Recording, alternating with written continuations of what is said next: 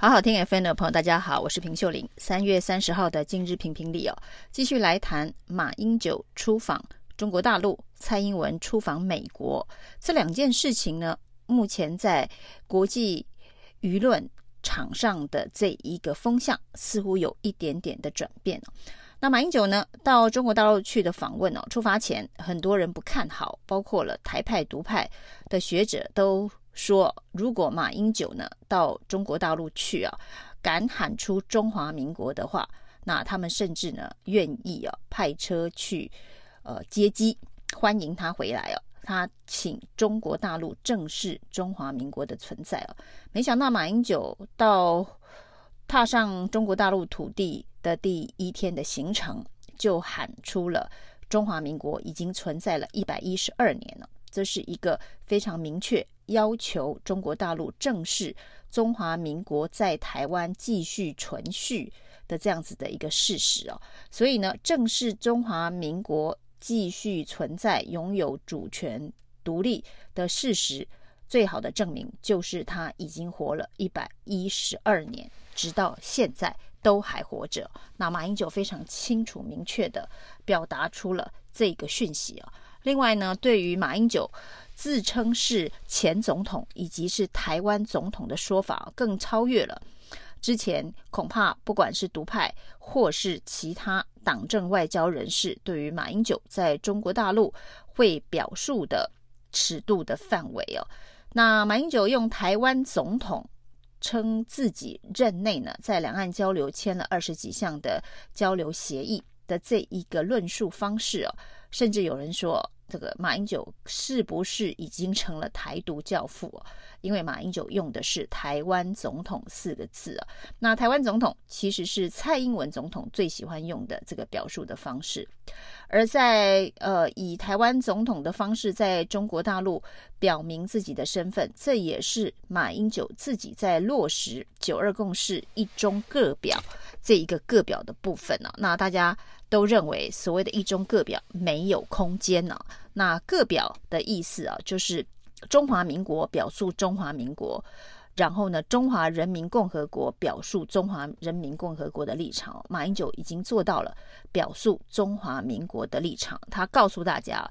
大家都认为他的一中各表不可行啊，那他就自己实践给大家看。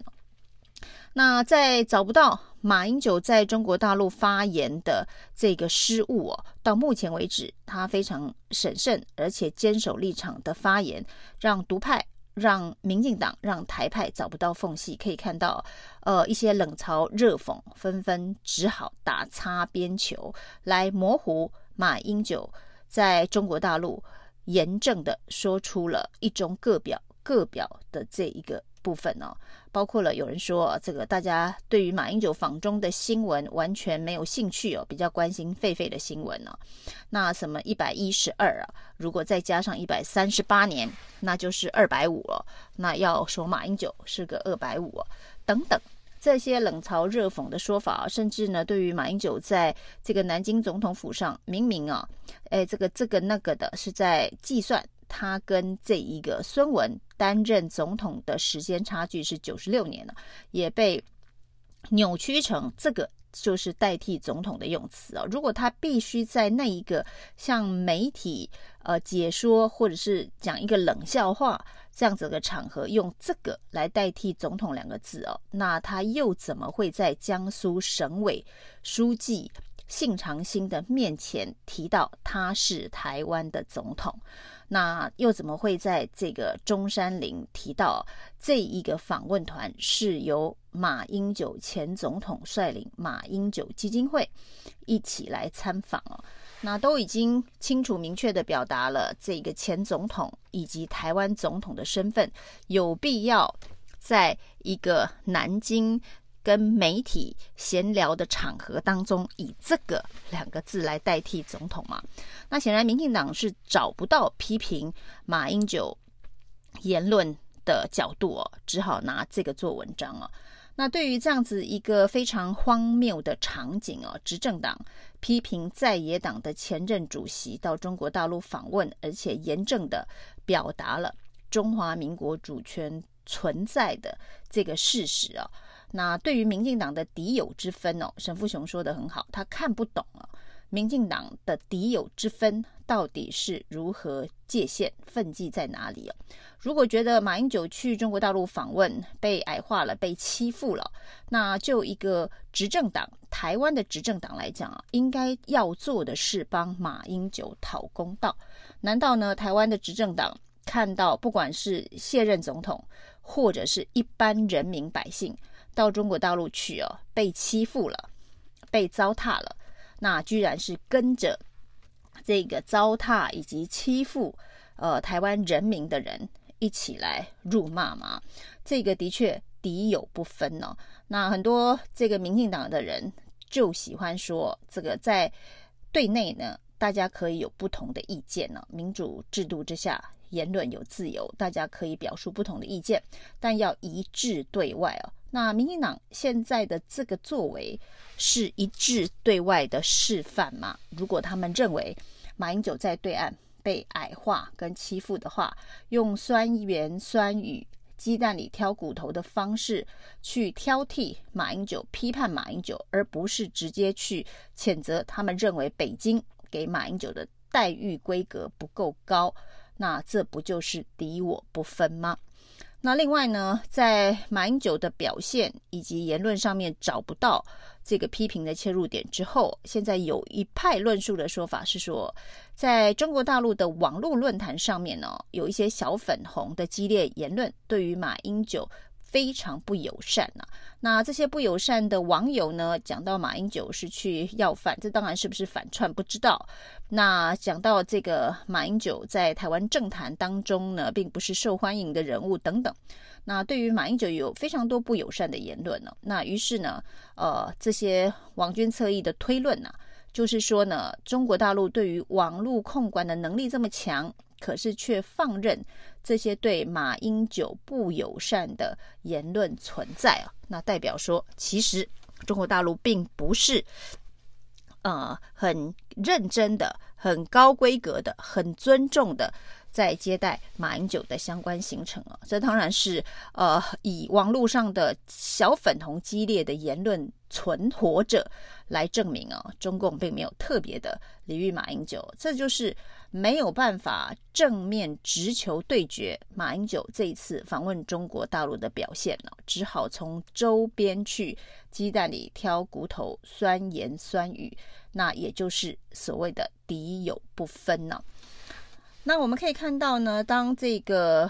陈建仁院长以及吴钊燮外交部长在立法院里头面对立委质疑啊，这个洪都拉斯断交。难道政府不需要有责任吗？其实，呃，蔡英文任内七年断了九个邦交国，光光现在这个外交部长吴钊燮任内就断了七个邦交国。那这样子的一个成绩单呢、呃，还继续留在位子上，真简直是相当不可思议的事情啊！那到底整件事情，难道因为中共的打压，所以没有人必须负起政治责任吗？那面对这些政治责任的就责要求啊，那陈建仁或是吴钊燮统一的口径啊，都是反问立委啊：你们为什么不谴责北京，要谴责民进党政府？整件事情就是北京打压台湾的外交空间，北京用金钱的方式，呃，拐走了台湾的邦交国，所以该谴责的是北京。该谴责的不是民进党政府。当陈建仁跟吴钊燮认为北京欺负台湾的时候呢，会要求在野党立委要枪口对外去谴责北京，不是谴责民进党。那是当卸任总统马英九到中国大陆去访问的时候哦，那民进党觉得不够受到尊重，那枪口炮口。却是针对马英九，而不是针对北京谴责，这就是错乱以及矛盾以及双重标准的敌友不分呢。这就跟过去民进党在选举的时候呢，每一次遇到无法回应的问题哦，执政上面的这个烂摊，总是用一句话来回应反击这些质疑者：难道你要投给？国民党吗？难道你要投给国民党吗？不然你要投给国民党吗？这一个反问句、詰问句哦，呃，已经让民进党在之前的选战当中哦，得到了非常多的红利。但是呢，一旦呢看清、认清事实的真相哦，被骗了一次可能是傻，那会被骗第二次、第三次，一直无限的被骗下去的选民恐怕会越来越少。所以这一招啊，透过难道你要投给国民党吗？来回应所有外界对民进党的质疑，这一招恐怕快要不管用了。以上今天的评评理，谢谢收听。